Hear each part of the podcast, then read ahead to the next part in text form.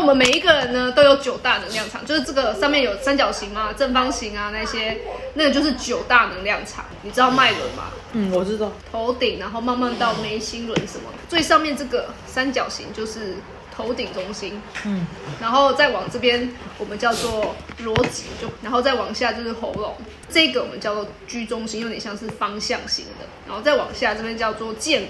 好，那右手边这个是情绪，就是你想的那个情绪。嗯，然后另外一边这个叫直觉。好，那然后在最底部叫根中心，大概有个概念就好，我们不用想的太复杂。好的，在我们节目开始之前，将会有一首歌的时间。欢迎 IG 搜寻“老板娘怕呢”，点入连结，填写公益疗土线上表单。报名后，请记得完成任务，期待未来彼此交集的觉察之旅哦。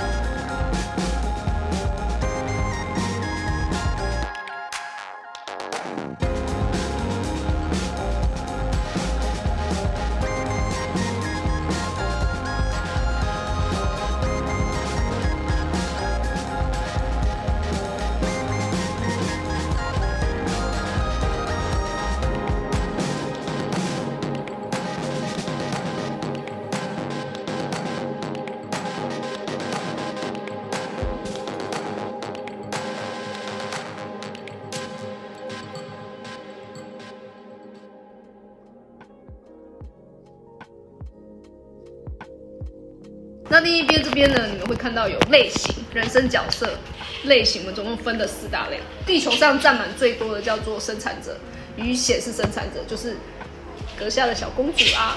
好，显示生产者，那他们两个叫同一类，我们都存啊都存在于这个地球上最多大概七十趴。生产者，对，跟显示生产者。所以是显示生产者跟生产者都是七十趴吗？不是，是两个加起来七十趴。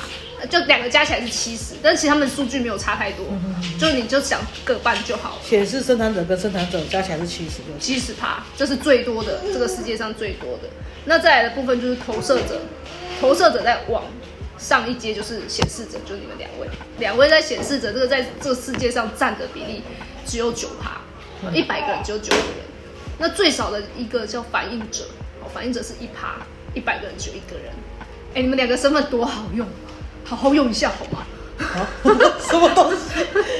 显示者的能量场呢，在这个世界上非常好用，因为他们告知，就是你看到这个下方这边有一个告知，这叫做你们的人生策略。什么叫人生策略？就比如说，我用小朋友来讲，小朋友的话，你们家的小朋友，你会发现他的他跟你的策略是那个是不一样的，因为他是显示生产者，显示生产者就是等待回应，那你们是告知。那显示者要如何用告知？其实我们小时候，呃，就是宇飞同学呢，他是显示生产者，所以呢，他其实是一个活动力会非常足够的能量场，一定是比你们两个还要还要满。我们人呢有四个电池，你看到比较深色的，就是它等于是我们身体有四颗电池，那你被塞了几颗电池，你的能量一定比别人多。所以如果以你们三个来讲，他能量最多，你是最累的，好可以休息。所以我电池最少是吗？对，你就一颗啊。它有三颗，但是它会赢你们的原因是因为最强的电池其实是这一颗，它可以先把它把你老公就是累爆了，他可能还有一点电，你再上场 把他的电用完是这样。我们常常说显示生产者的小朋友啊，小孩很难带，因为很多父母都觉得他们很好动，有有好像很多能量用不完。所以我是觉得是。好动这点的话是还好，是说我跟我先生都是体力算蛮好的，还好我还能跟得上他，他的体力我还是还可以 o 还对对对，再大一点。因为像我之前有一个妈妈，她就是小孩在襁褓当中，然后她也是显示者，就父母的也是显示者，配上显示生产者的孩子。那襁褓中你自然而然他不会有让你觉得不好带，但是其实最难带的小孩啊。你们猜一看是谁？显示者吧？对，就是你们。因为我因为为什为什么我会这么讲？因为因为我我妈跟我婆婆都都说我们两个小小少，因为所以我们很有自知之明，很有自知之明，很好。所以为什么说你们很好用？因为你们就是可以去发号施令的一群人。嗯。所以你们可以随时想做你们想做的。可是呢，其他其他人要不要要不要跟你们一起？变成是你们自己也要知道说哦，不是每一个人都要 say yes，反正就是，不是每一个人都这样，但是也不要因为他们不要 say yes，你们就觉得这件事情好像没有办法完成，不是，就是你们是再去找下一个人就好。那你们小朋友越来越大之后啊，你们要记得就是要开始教育他很重要的一点就是空间感，因为显示生产者的朋小朋友啊，他们比较没有空间感，什么叫什么意思？假设今天这是你们的主卧室。他就会直接冲进来，他可能连招呼都不打就冲进来，就是要叫他敲门。可能对他来讲，这就是我家，这就是我家，这个空间都我的。可是对你们两个来讲，确实也是都是我们的。可是对显示者这个身份来讲，其实是你们是有地域上的一个保护机制的。当然，如果他还没长大之前是。在睡在同一个房间都是无对，都是无所谓的。但是如果说之后有有区隔他的房间跟我们房间的时候，就可能要要开始教育他这件事情，要敲门然后什么的。对，因为他如果在家里是这样的话，他在外面他就会误以为也是这样，那很容易会冲撞到别人，更何况是在家里面。所以小小时候的就可以变成是说，因为我们现在睡在一起，就变成是说这是叔叔的房间，是。阿公的房间不能随便进去，如果要进去的话，找他们要敲门。敲门啊，要要跟人家讲，他们是想到什么就先做了，他们不是说没想哦，是他有这个念头，他的身体会先去做。比方说，他没有传达到说他找你之前要先敲门，所以他就先开门了。对你们来讲不会怎么样的原因，是因为他就还小嘛。可是他们长大之后，你们会觉得被冒犯。哦，这是能量场的状态，不见得是真的会体现在你们。现实生活中会因为这件事吵架，所以他再长大一点，很多显示者的父母亲啊，都会去帮他们报名一些课程，让他们好放不是书法哦，动态。动态的跳舞啊，好那种跆拳道、游泳那种也可以。其实我们要大概四个月就让他去那个婴儿游泳，嗯，超好睡，爽，是不是？他可能就是睡一下下，他起来一样的电会回来哦。他现在是了，我们都说他是快充啊。对，他是快充，没错，他是快充。十一点哄睡，然后五点至七点他会起来喝，早上喝完之后继续睡，睡到八点。可是他他睡的时间跟其他小朋友也是算比较短一点。然后能量已经满了这样，对呀、然后你就要陪他玩了。应该说他比较属于分段睡，就是小睡小睡小睡小睡。他有时候也是可以自己玩。所以 OK 的啊。所以你要记得，他再长大一点，可以报名的时候要好好物色一下。然后丢给外公就好了，训练游泳。对，最好是让他可以排满很多行程的那一种，或者让他交交一些朋友啊，交朋友那一种，就让你可以，呃，就像你讲的，不要那么那么电力都是同一个人在消耗，你可以长大，让他长大一点，你再去观察这件事情。对啊，然后呢，因为他小朋友啊，他的组合模式是一个个体人跟社会人的一个现象。嗯，然后你老公是家族跟社会人，嗯，你呢是个体跟社会，你跟小孩是比较像的。OK，他们没有好坏之分，它只是一个区域的分别，它会显现出他的能力的时候，他会用在不一样的思考上面，会运用到这两个。